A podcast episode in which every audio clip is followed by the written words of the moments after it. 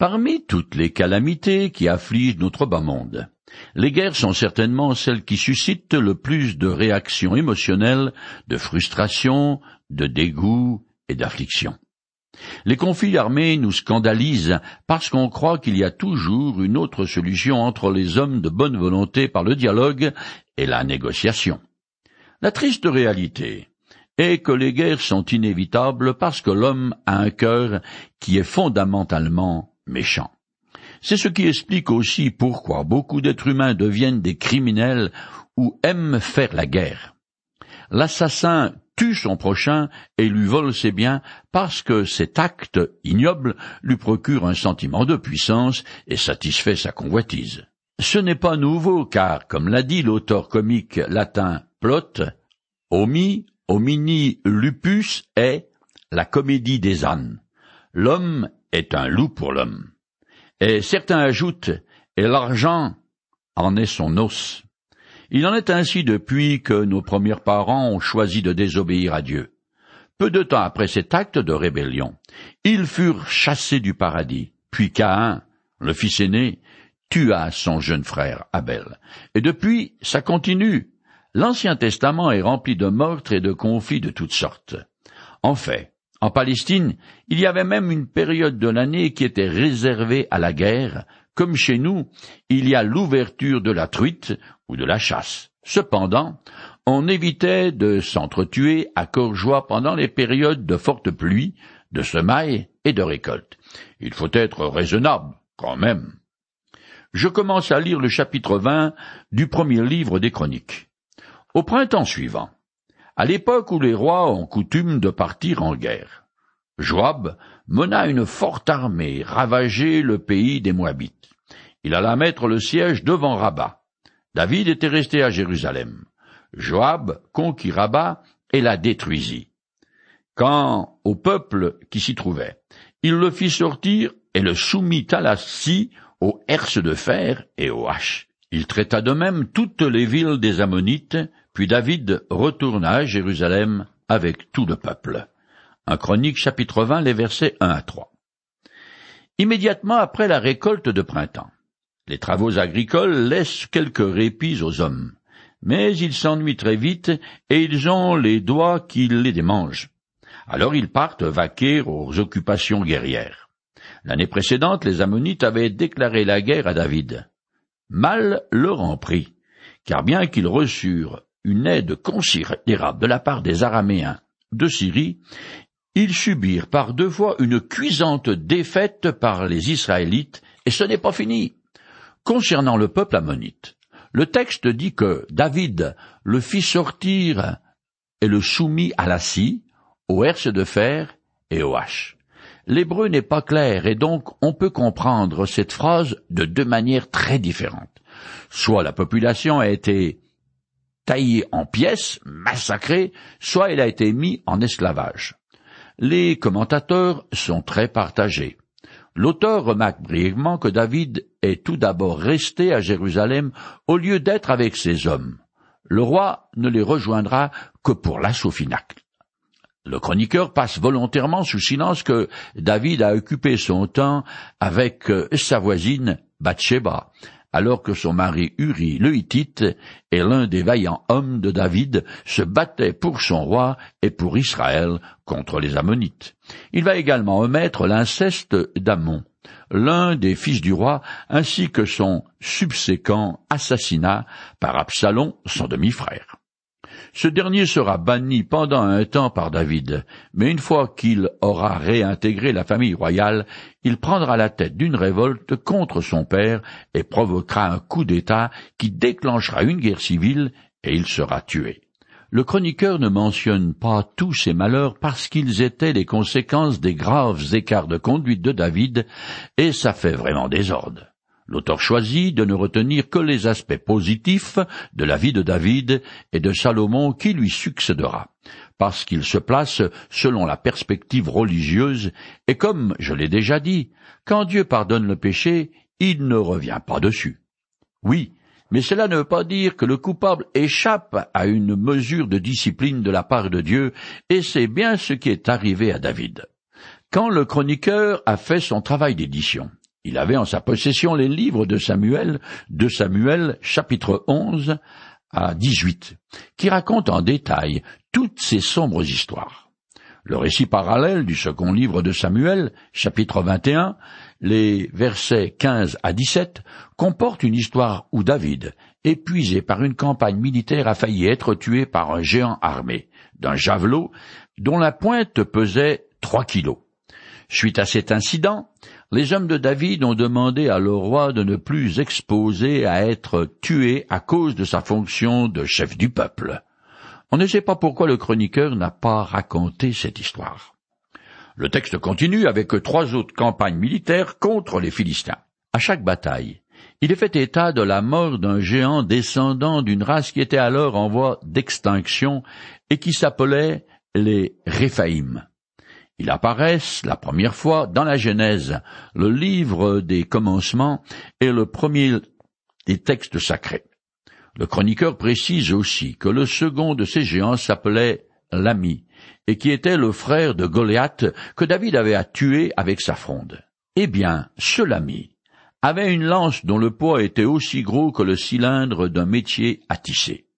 Le troisième géant aussi était une anomalie de la nature, car en plus, il avait six doigts à chaque main et à chaque pied, c'est-à-dire vingt-quatre en tout.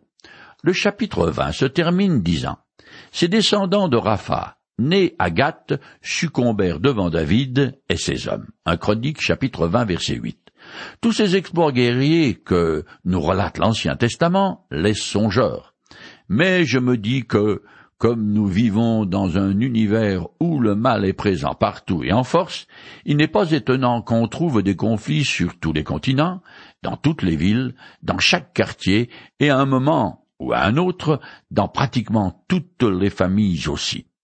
Comme je l'ai déjà dit et répété, les agressions, quelles qu'elles soient, ne sont que le symptôme d'une maladie plus profonde, le cœur de l'homme.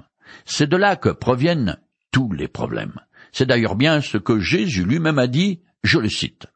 C'est du cœur que proviennent les mauvaises pensées qui mènent au meurtre, à l'adultère, à l'immoralité, au vol, au faux témoignage, au blasphème.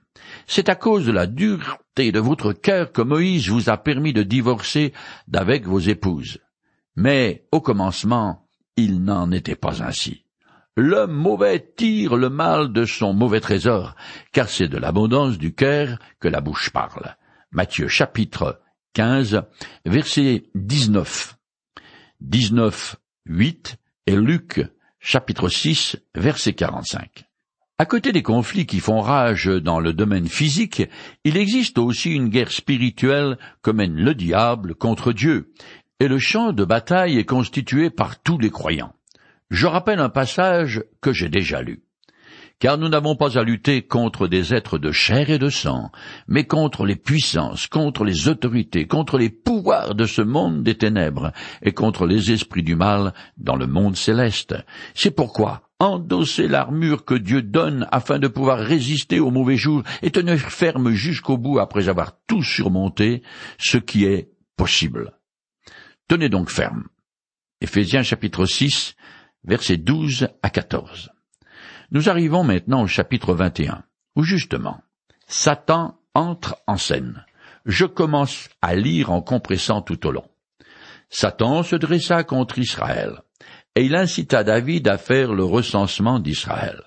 Alors David ordonna à Joab et au chef du peuple, Allez recenser les Israélites aptes au service militaire, puis revenez me faire votre rapport, que je cherche quel en est le nombre?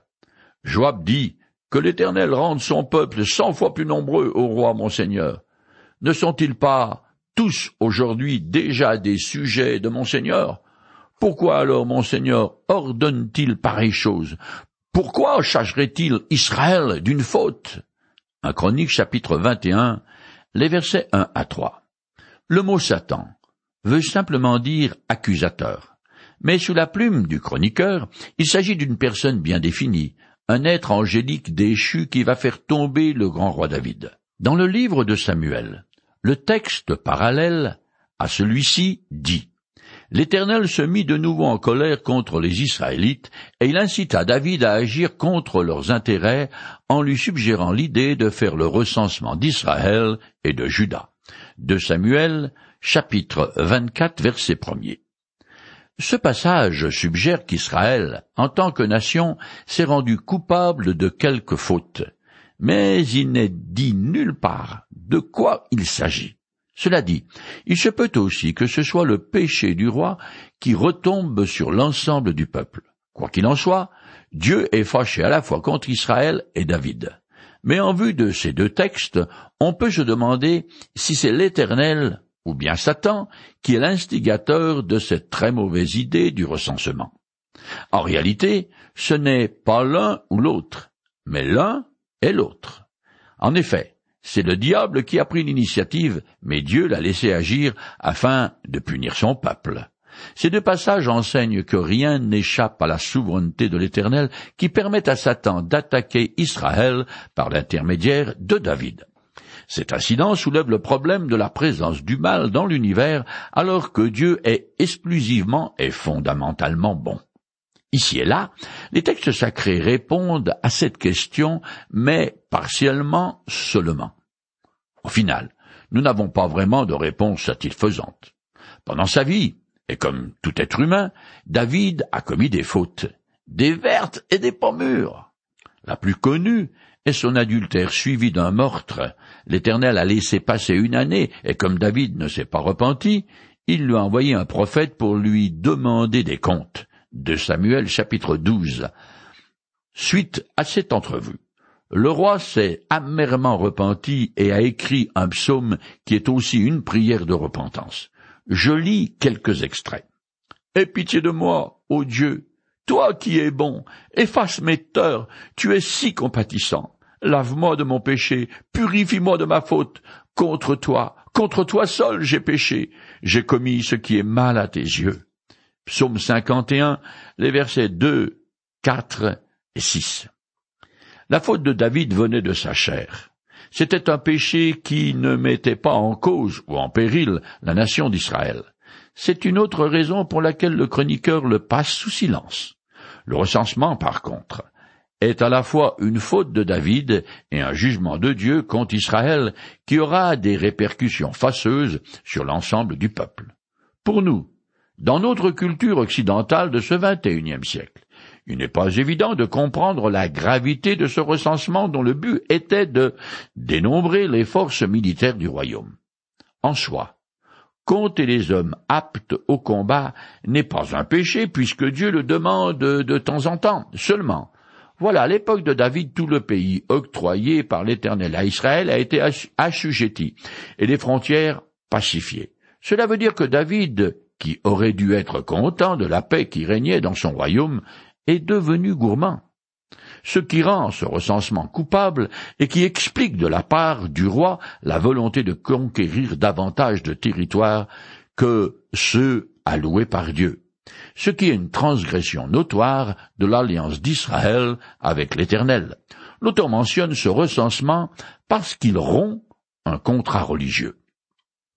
Comme je l'ai dit, le récit du chroniqueur a son parallèle dans le livre de Samuel, mais présente en même temps des divergentes. Certaines se comprennent facilement en fonction de l'objectif de l'auteur, tandis que d'autres sont très complexes et demandent les soins de spécialistes en la matière. Je continue le texte.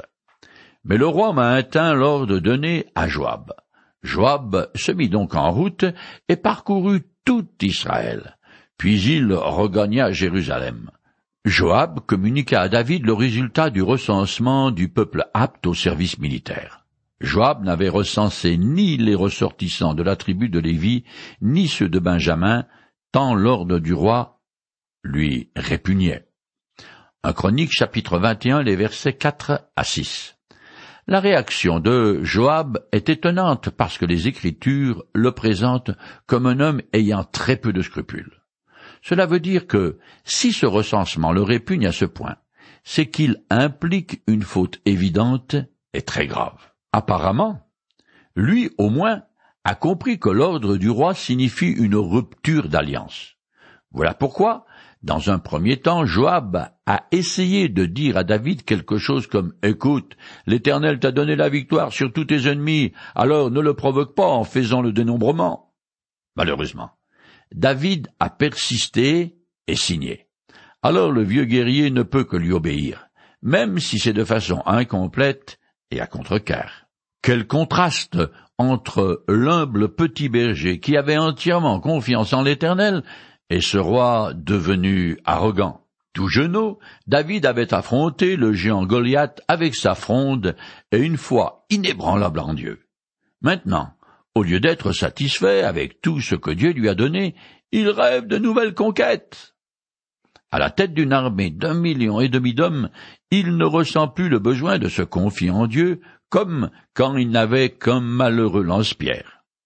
Il ne tient plus compte du grand principe qui gère la relation de l'homme avec son Créateur, qu'on trouve sous la plume du prophète Jérémie et que je lis.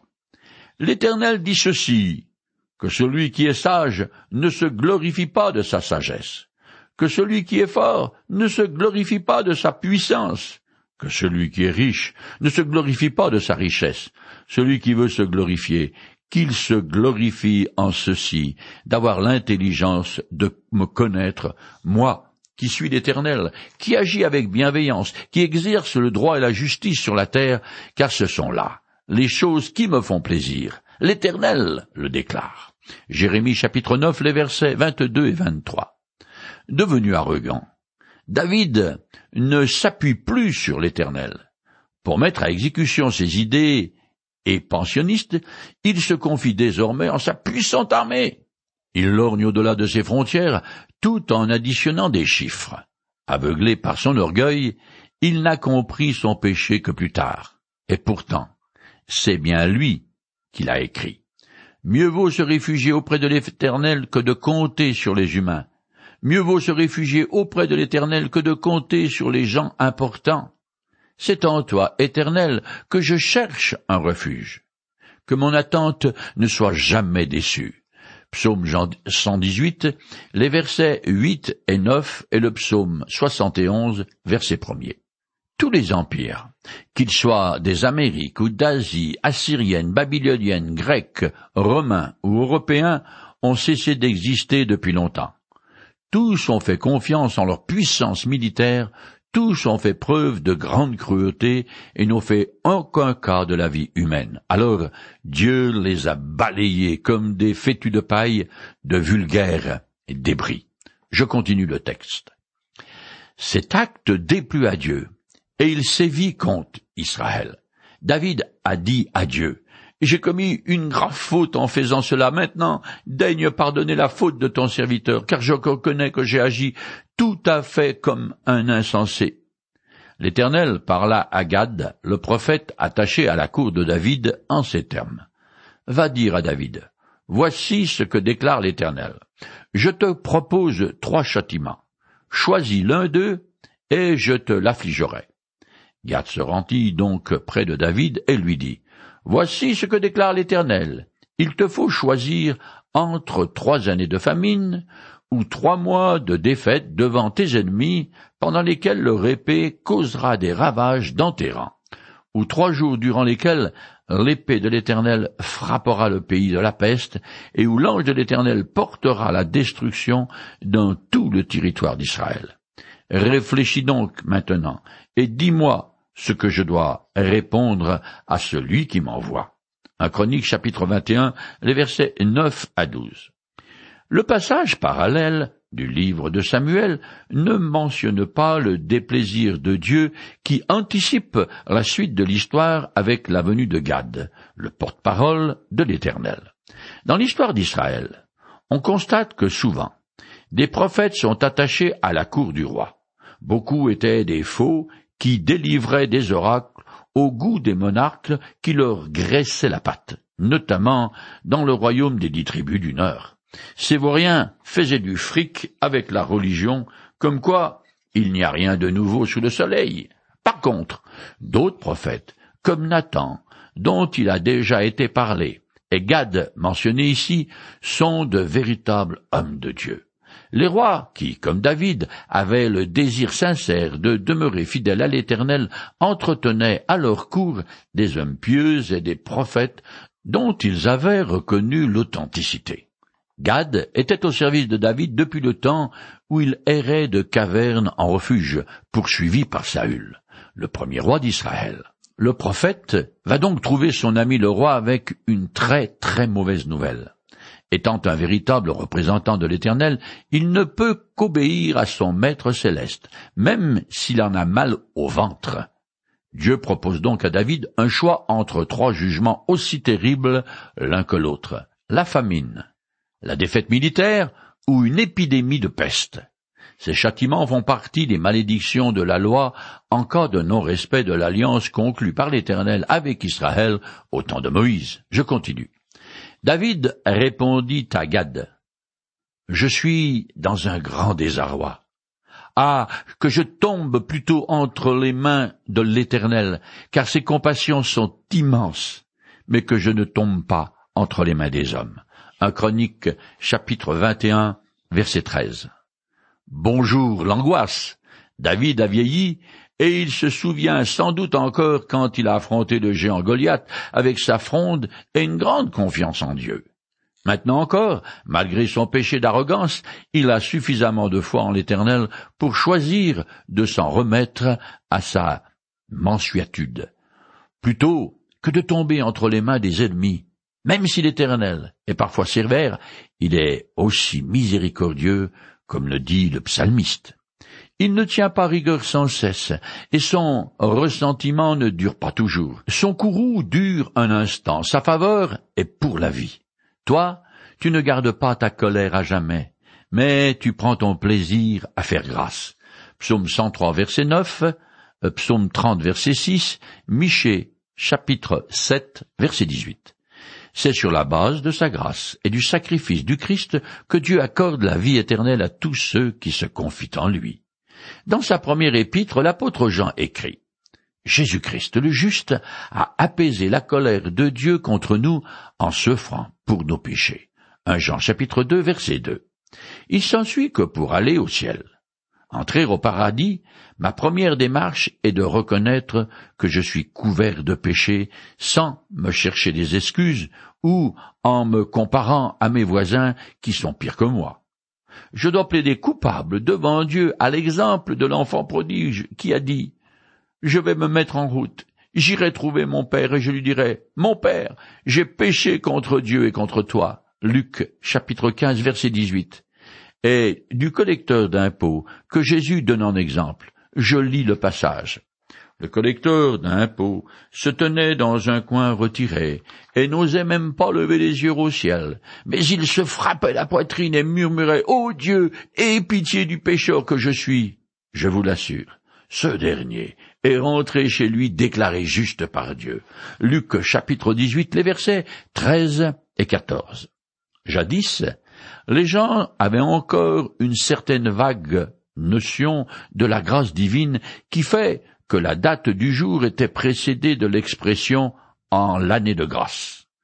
C'est parce que David croit en la miséricorde divine que dans un psaume il a écrit Célébrez l'Éternel, car il est bon, car son amour dure à toujours. Psaume 136, verset 1.